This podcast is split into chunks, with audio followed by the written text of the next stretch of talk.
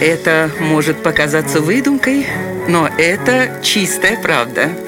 Удивительные истории на радио 1. Однажды 32-летний журналист Габриэль Гарсия Маркес пришел домой, снял обувь и куртку и сел за стол. А затем заявил жене, что не встанет со своего места, пока не напишет роман. Он пообещал, что не будет работать, не будет ходить за продуктами, не будет помогать с уборкой и воспитанием ребенка. Все это откладывается до тех пор, пока в произведении не поставлена точка.